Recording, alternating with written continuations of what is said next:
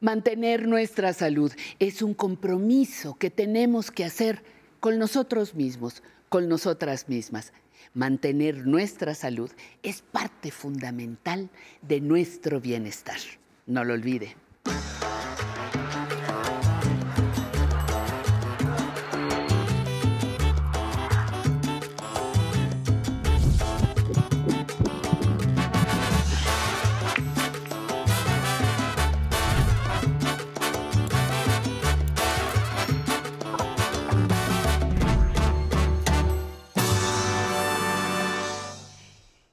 Nuevamente y le doy la bienvenida a mejorar su salud y aprender a envejecer, obviamente a través de la señal del 11. El día de hoy vamos a estar platicando sobre parálisis facial, un tema frecuente y de relevancia para los adultos mayores, pues al padecer esta enfermedad disminuye drásticamente la calidad de vida, pues ya no se puede comer bien, el aspecto físico cambia y qué decir del aspecto emocional, entre otras cosas. En ese sentido, hay muchos mitos alrededor de esta enfermedad y qué tal México es un país de mitos, como por ejemplo, hice un coraje y me dio parálisis facial. Me expuse a un cambio brusco de temperatura y me dio parálisis facial. Es frecuente también que le conozca a usted como el mal aire, pero quiere saber qué hay de ciencia alrededor de esta enfermedad, qué hacer si de pronto ya tuvo parálisis facial, pues lo invito a que se ponga cómodo, cómoda, porque después de esta cápsula vamos a empezar a platicar con nuestro especialista. Vamos a verla.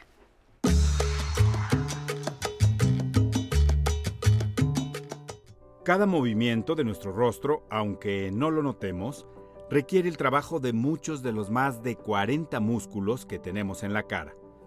Gestos como alzar las cejas, sonreír, mover los labios, fruncir la frente, hacer un guiño o arrugar la nariz se producen de manera natural debido a que se conectan con el nervio facial, que es el encargado de llevar las señales cerebrales a los músculos que actúan para lograr cada expresión del rostro. El nervio facial es uno de los 12 nervios que se unen directamente con el cerebro, llamados nervios craneales. Se trata de un nervio especializado en actividades motoras y su función es controlar los movimientos musculares laterales de la cara, la sensibilidad del oído, así como amortiguar los sonidos fuertes. Mediante el nervio facial, también controlamos el lagrimeo y la salivación, el cerrar y el abrir de párpados y el movimiento de la base de la lengua. Cuando los comandos emitidos por el cerebro no llegan de manera adecuada al rostro, entonces se produce la parálisis facial periférica. La parálisis facial es un padecimiento que puede presentarse de manera moderada o grave y cuyas causas pueden ser infecciones virales, exceso de estrés, mala alimentación, fumar, consumo excesivo de alcohol o entre las más comunes están los accidentes cerebrovasculares, también conocidos como embolias, derrames o parálisis de Bell. Un derrame cerebral puede afectar a personas de cualquier edad siendo más propensas para este padecimiento las mayores de 65 años. Las causas de estos episodios pueden ser sobre todo hereditarias o por haber sufrido alguna lesión. La parálisis facial a menudo se manifiesta como si se nos estirara, descolgara o inmovilizara una parte de la cara, ya sea de manera repentina o bien se va desarrollando a lo largo de varios días. Es muy común que este tipo de parálisis se acompañe de otros síntomas como jaquecas, boca reseca o dificultad al deglutir. La buena noticia es que en un porcentaje muy alto de los casos se puede dar una recuperación completa. Hoy repasaremos factores de riesgo, tratamientos y otros detalles sobre la parálisis facial. Esto es aprender a envejecer. ¿Y quién mejor para hablarnos de este tema tan importante? Le doy la bienvenida al doctor Arturo Ayala Arcipreste. Él es neurocirujano, adscrito al servicio de neurocirugía del Hospital Juárez de México y el día de hoy, bueno, tenemos el privilegio de recibirlo en el foro, doctor. Gracias por estar con nosotros. Muchísimas gracias a ti. Pues hablemos de esto. En la cápsula ya ampliamente hablamos casi de todo el desarrollo, pero ¿cuál es el territorio de este famoso nervio facial? Solamente cuando hay parálisis facial, eh, interviene este nervio, hay más. ¿Por qué es tan importante hablar de este nervio? El nervio facial es uno de los nervios más complejos que tiene el sistema nervioso. No solamente va a servir para la cuestión motora de la expresión de la cara, también va a servir porque interviene en el gusto de los alimentos, interviene en la secreción tanto las glándulas salivales como las glándulas lacrimales. Y todo esto, ¿para qué? Para que el ser humano tenga esa interacción, porque finalmente eh, la mímica que tenemos como especie es muy importante en la comunicación. El afectarse nos va a dejar una secuela que no solamente física, sino también puede ser emocional, de acuerdo a la cuestión que se tiene en su momento de afectación. Entonces es amplio, amplio el territorio y de ahí derivan la gran cantidad de manifestaciones clínicas que puede o no tener un paciente. Nosotros decimos que es un diagnóstico de calle, ¿no? Cuando alguien tiene la cara desviada, asimétrica, sin duda tiene una situación. Sí, no hay que hacer un gran estudio. Ahora hay que ver de qué se trata, por qué vienen esas causas. Como lo pasaron en el, en el, en el video, hay una causa central, y una causa periférica y son distintas. Sin embargo, la gente lo ve y dice, bueno, tiene la, la, boca desviada, no cierra bien el par, pero tiene parálisis facial y eso es algo bien frecuente. ¿Y, ¿Y, qué relevancia tiene esto de identificar si es central o periférico? Mira, es muy importante médicamente porque son orígenes distintos, vamos a llamarlo así. La computadora, que es nuestro cerebro, ¿sí? cuando falla en alguna estación como una embolia, una hemorragia, hay una estación en el cerebro que impide que se pueda mover bien la cara. Pero cuando es una cuestión periférica de donde nace el nervio facial, que es como un, vamos a llamarlo así, un, filetito de, distintos componentes, si se afecta a uno, tiene otra manifestación. Son parecidas. Para eso están los compañeros médicos y los colegas para ir diferenciando de qué son. Si se originó por un problema totalmente en el cerebro o una cuestión de lo que es el nervio en la cara. Y eso es importante porque ahora yo voy a preguntar más precisamente por qué se da muchas veces dicen, no, pues que es un problema viral o es un problema que tiene que ver con algunas alteraciones de la articulación temporomandibular. ¿O ¿De qué se trata? ¿Por qué me da? La parálisis facial periférica, o la que antes se conocía como parálisis de Bell, es la más común. ¿sí? Hay muchas teorías acerca de esto. Si se trata de alguna infección por algún tipo de virus, el virus del herpes zóster, el virus de la varicela, hay una buena cantidad de virus que se han sospechado que involucra esto. Si es un paciente, por ejemplo, diabético que tiene una situación que no se ha controlado, también tiene que ver con generación de parálisis facial. Si es un paciente que tiene alguna enfermedad, por ejemplo, autoinmune, lupus eritematoso, enfermedades que ya vienen además en un cierto grupo de edad, eh, tienen mucho que ver también. Y no se diga, eh, la primera causa también en, en, muchos países son los traumatismos. Un paciente que choca, un paciente que sufre un impacto sobre la cara, o en el oído puede hacer una parálisis facial. Es importante y voy a darle la relevancia a esto que es lo más frecuente, que es el virus, porque la mayor parte de los pacientes pues llega manejada con aciclovir, que es muy famoso. Entonces, dada la variedad de agentes virales que pueden provocar tener parálisis facial, ¿es pertinente a todos los pacientes darle aciclovir de manera indistinta? No, eso es bien importante porque se hacen guías de manejo. Entonces, en todo el mundo hay gente que estudia las guías de manejo y dice, bueno, si demostramos que un virus puede ser el agente causal, pues suena lógico que hay que darle. Sin embargo, cuando se empezó a ver todo este grupo de pacientes que se les daba a un antiviral, no todos respondían, ¿sí? Entonces, no a todos se les da. Hay algún grupo que se considera con una parálisis facial pues un poquito ya elevada, severa, que a lo mejor se puede beneficiar, pero eso el médico que atiende cada caso específicamente es el que va a decir qué tipo de medicación requiere. Es correcto, doctor, porque de pronto incluso se dice que si al paciente se le da el tratamiento antiviral muy, de manera muy temprana, en las primeras 48 horas de que esto tiene un mejor pronóstico, la parálisis facial, ¿esto es viable? El sistema nervioso el tiempo es oro, ¿sí? Tanto para el cerebro como para cualquier neuropatía o alteración nerviosa, el tiempo es muy importante. Las primeras 72 horas de que hay un síntoma como parálisis facial, es lo ideal para iniciar un tratamiento. Hay unas cosas que se llaman síntomas o, pródromos, o sea, datos que nos están orientando que puede tener sin que llegue a ser todavía la parálisis tal cual. Mucha gente y siempre nos dicen, doctor, antes de que me, se me desviara la boca, me empezó a doler detrás del oído. O ya tenía yo unas semanas con una gripe me dolió y hoy empecé a sentir que eh, la saliva me escurrió un poquito y eso ya son datos que posiblemente eh, nos digan de que empiece un problema inflamatorio que esté dando parálisis facial después. Y doctor, hablando del tiempo, ¿hay parálisis facial aguda? crónica, ¿cómo sabemos que una parálisis facial pues apenas está llegando, se instala y se tiene vías de resolución o una que ya tiene mucho tiempo? ¿Cuánto es mucho tiempo? Porque de esto, bueno, después hablaremos de la rehabilitación. Así es. Bueno, la parálisis aguda es que en ese momento, en periodo de horas, empieza a tener un, pues, un deterioro de la asimetría. Nosotros valoramos la parálisis de acuerdo a qué tanto está afectada la mitad de la cara, ¿sí?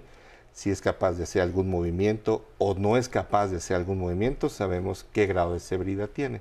Sin embargo, en cuestión de tiempo, pues las primeras eh, eh, días son los más importantes, 72 horas.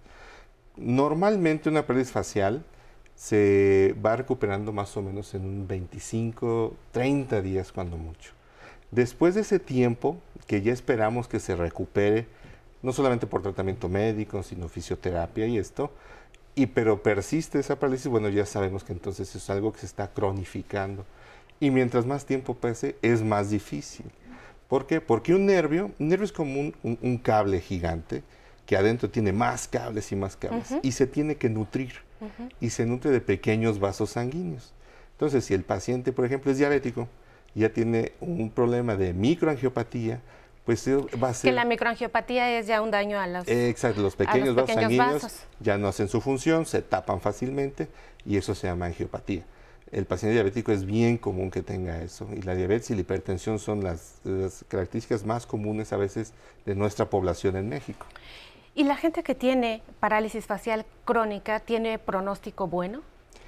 Tiene opciones. Eh aquí hay bien importante. Un paciente no podemos clasificarlo como un nervio facial, ¿no?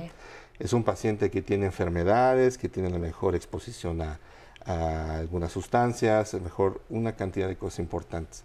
Un paciente que tiene más de dos años, por ejemplo, con parálisis facial y no se ha atendido antes de ese tiempo, sí es muy difícil eh, eh, hacer que su fisioterapia o lo, o lo que se haga mejore.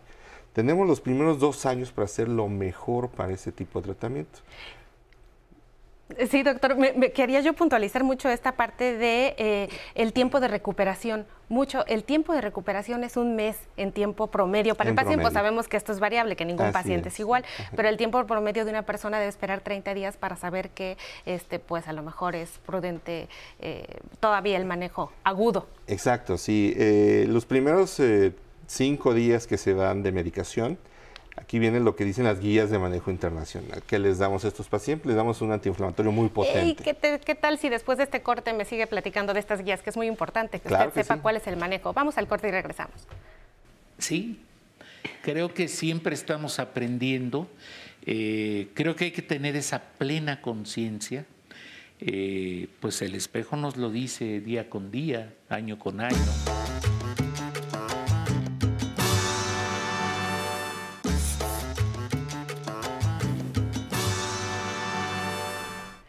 Continuamos aquí esta mañana en Mejorando mi Salud platicando con el doctor Ayala, neurocirujano, y nos quedamos antes de ir al corte sobre el diagnóstico, doctor. Así es. ¿Cómo estudiamos un paciente? ¿Cómo estudiamos a un paciente? Sí, digo, ya es muy visible de, obviamente, doctora, tiene parálisis facial, ¿no? Porque se ve, pero ¿qué más le hacemos a un paciente? Eh, es estudiarlo, eso es bien importante porque las causas son múltiples. No todas las parálisis faciales que vemos se debe solamente a una cuestión como la que dijimos que es común. A veces hay tumores, a veces hay causas eh, de otro tipo infecciosas, causas eh, de inflamaciones en eh, específicas áreas del cráneo. Entonces tenemos que hacer estudios, tenemos que hacer estudios de imagen sobre todo, de tomografía, de resonancia magnética, para poder ver todo ese trayecto del nervio, qué está pasando con él. Muy bien, doctor. Pues la siguiente pregunta que tenemos es del público. Vamos a verla. Hola, muy buenas tardes. Mi nombre es Ariadna López, tengo 38 años y quiero preguntar si más adelante me va a dar una parálisis facial como anteriormente ya pasó. También otra duda que tengo es que si interfiere la edad, si con el tiempo me por la edad me volvería a dar otra. Bueno, pues es una importante pregunta esta que nos hace Adriana. Muchísimas gracias. ¿Qué le podemos decir, doctor? Es importante los antecedentes del paciente. La paciente dice que ya tuvo algún momento parálisis facial. En general en la vida, eh, la persona que tiene esto lo tiene en general uno, un par de veces cuando mucho. Pero cuando eso pasa, se tiene que estudiar muy bien. No quiere decir que alguien que tenga ya una parálisis facial antes le vaya a dar más adelante.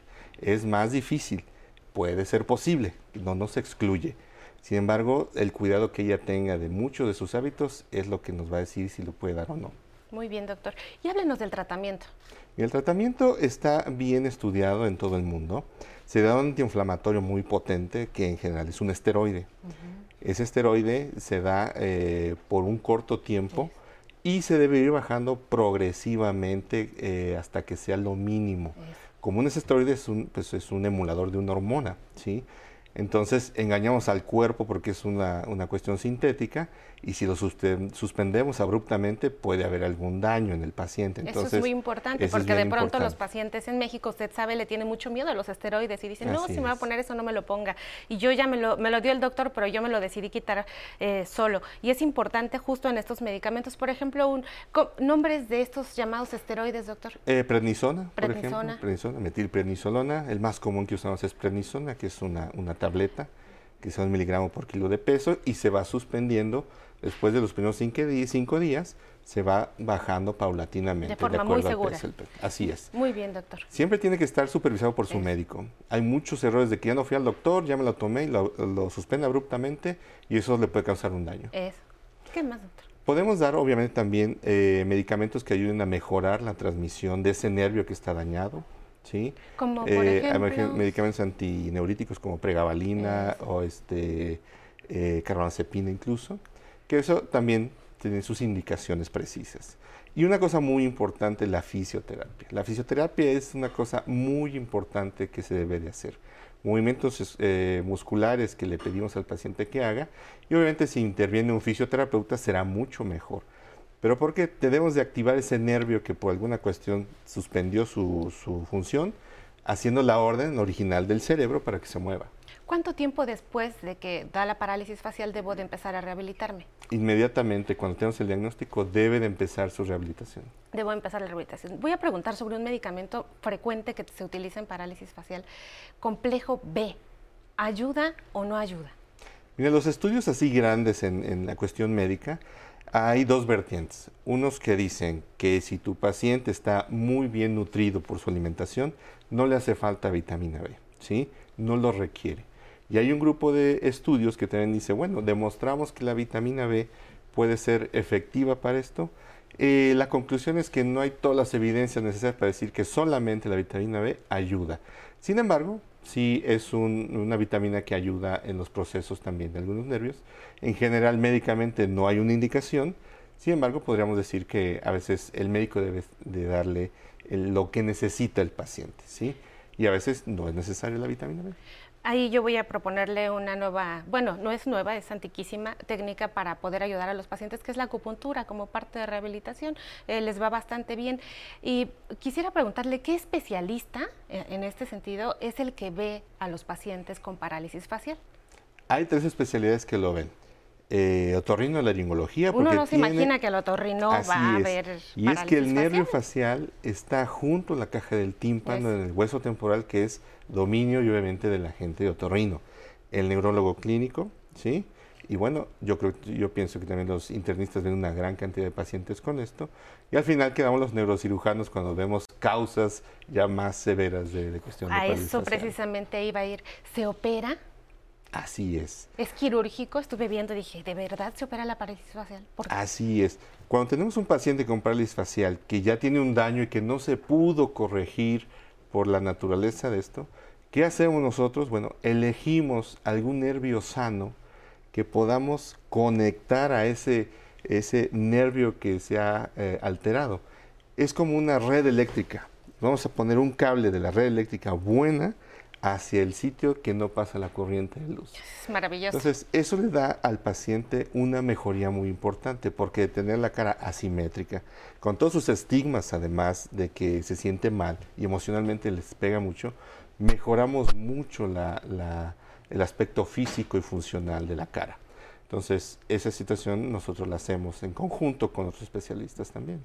Pues es maravilloso, es maravilloso. Eso yo no lo había visto antes hasta que, bueno, me metí como un poco a revisar y dije, en verdad se opera. Y cuando supe que iba a venir usted, dije, nos tiene que hablar de, de esta técnica quirúrgica. Doctor, ¿Qué le podemos decir a las personas como para rehabilitarse en casa? Inflar globos, hacer ciertas actividades, alguna serie de estrategias que pueda darles para poder vivir, eh, pues obviamente rehabilitarse temprano con esta enfermedad. Claro, voy a, voy a, vamos a echar algunos métodos. Mucha gente viene con nosotros y dice, doctor, es que estoy masticando chicle porque eso me va a ayudar. No, no le va a ayudar. Los músculos de la masticación son distintos. Acuérdense que el facial es para la expresión facial. Entonces, que le pedimos que sonría, que efectivamente arrula la nariz, que cierre los ojos fuertemente, que haga gestos. Pero una cosa muy importante es que sea una cuestión continua, constante. Yo le digo a mis pacientes, tiene que tener así una cartulina donde diga cuántas veces va a hacer esto, durante cuántas veces al día. Mientras más los haga, mejor pues una gran oportunidad para sonreír y sonreír, entre más mejor. Seguro que sí. pues ha sido un placer tenerlo el día de hoy en, nuestro estudio. Hemos disfrutado mucho de su conversación y sobre todo hemos aprendido muchísimo. Muchísimas gracias. Esperamos volverlo a tener nuevamente aquí invitado en Aprender a Envejecer. Y a usted en casa que estuvo acompañándonos como siempre y acudió a esta cita puntual, pues muchísimas gracias por acompañarnos. Le recordamos que tenemos nuestro siguiente programa estelar el domingo con Patty Kelly, que todavía no terminamos, que nos vamos con una cápsula para seguir mejorando su salud y al final eh, tendremos a nuestra querida Pamela Montes de Oca, como siempre, con nuestras redes sociales, recibiendo todo ese cariño que nos mandan, dudas, comentarios, que aquí siempre estamos para atenderlo. Esto fue Mejorando mi Salud. Los veo la próxima.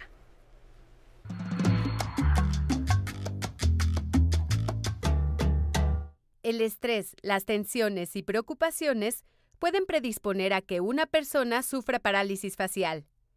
Cuando eso sucede, los músculos y los nervios de la cara se inflaman hasta volverse rígidos, lo que provoca, frecuentemente, la pérdida de control muscular de un lado de la cara o la sensibilidad del oído. En ocasiones se pierde el dominio de las lágrimas, la saliva, el abrir y cerrar los ojos, y también se ve afectada la parte anterior del gusto en la lengua. ¿Sabe cómo se puede ayudar a un adulto mayor con parálisis facial en casa? Médicos del IMSS señalan que esta condición puede rehabilitarse con éxito si se siguen al pie de la letra algunos sencillos consejos. Se puede aplicar calor local en la zona de la parálisis, es decir, una compresa húmeda caliente por 10 minutos para mejorar la circulación. Es importante realizar ejercicios que le ayuden a regresar el movimiento de los nervios y músculos al rostro. Se puede comenzar por colocar los dedos índice y medio sobre las cejas y realizar movimientos circulares de adentro hacia afuera, continuar hacia las mejillas y mentón. Otros ejercicios que recomienda la guía de práctica clínica del IMSS y que puede hacer frente al espejo son los siguientes. El paciente debe contraer los labios como si se fuera a dar un beso. Dilate el ala de la nariz hasta levantar el labio superior y enseñar los dientes. Expulse aire lentamente. Sonría cuantas veces quiera. También apriete los dientes lo más fuerte posible. Arrugue el mentón, levante y junte las cejas. También abra y cierre los ojos. Por último, Emite sonidos pronunciando primero consonantes y vocales, después palabras cortas y al final más largas. Otras actividades que le serán de gran utilidad son silbar, inflar los cachetes y pasar el aire de un lado a otro, y masticar chicle. Asimismo, para cuidar los ojos en un episodio de parálisis facial, el Centro Médico y de Rehabilitación de España recomiendan utilizar parches o lentes, así como gotas lubricantes de día y de noche. Además, aconseja llevar una dieta rica en frutas y verduras, carnes blancas y líquidos suficientes para evitar la deshidratación. Es importante evitar grandes bocados de comida o alimentos pegajosos y duros como caramelos y cortes gruesos de carne. Los puede cambiar por yogurt, helado, puré de papa, sopas y verduras cocidas suaves. La Clínica Mayo de Estados Unidos también sugiere la ingesta de vitamina B12, vitamina B6 y zinc para estimular la reparación de los nervios y su crecimiento. Aunque los suplementos están disponibles, los alimentos ricos en vitamina B12 son la carne de res, el queso, los mariscos, huevos o la leche. Otras excelentes fuentes de vitamina B6 incluyen espinacas, pimientos, atún, coliflor, bananas y brócoli. En cambio, las ostras, los mariscos, la carne de cerdo y los cereales contienen zinc. Todos estos consejos les serán de gran utilidad. Y arrancamos la semana con mucha emoción porque seguimos con más información en Aprender a Envejecer. Les mandamos saludos hasta Zacatecas, San Luis Potosí, Morelia, Chihuahua y abrazos hasta Sonora. Gracias por continuar con nosotros en la señal del 11. Recuerden que nos pueden escribir sugerencias de temas, comentarios o dudas al correo de público arroba aprenderenvejecer.tv. Además, se pueden comunicar con nosotros a través del teléfono de el 11 55 51 66 40 00. Y en nuestras redes sociales también recibimos sus opiniones. Escríbanos al Facebook de Aprender a Envejecer y al Instagram de arroba Aprender a Envejecer. Y ahora sí, vamos a terminar el programa, pero ustedes ya saben cómo. Vamos a despedirnos con la música. Y ahora, vámonos a bailar al ritmo de Presumida con los ovnis. ¡Vámonos! Nos vemos presumida, no te puedo aguantar. Esas puntadas tuyas no las puedo pasar. Sin caviar y sin pensar vives feliz. Mientras yo solo quiero bailar rock and roll con la chamaca, bailan mis amigos gozando. Junto con ellos te quisiera ver, pero si tan solo el no me convence, y un nuevo nombre puedo entender. Presumida, presumida, presumida, presumida. Es grande mi cariño y mi amor es más, pero dejar el rock me lo pidas jamás. Puedo ir a tus conciertos y vestirme de frac. No quiero que me trates de cambiar como tú, con la chamaca bailando mis amigos gozando. Junto con ellos te quisiera ver, pero si tan solo el pan no te convence, y un nuevo nombre te voy a poner. Presumida, presumida, presumida, presumida. Cuando a tus fiestas vamos de etiqueta voy, cuando a mis fiestas vamos listo como soy. No sé cómo de pieles son elegantes tus fiestas y caray que banquetes, pero rock no puedo ni comer. Todos hablando de hombres ilustres y de mi espalda nadie habla jamás. Vamos. Nada, eh, nada. eh.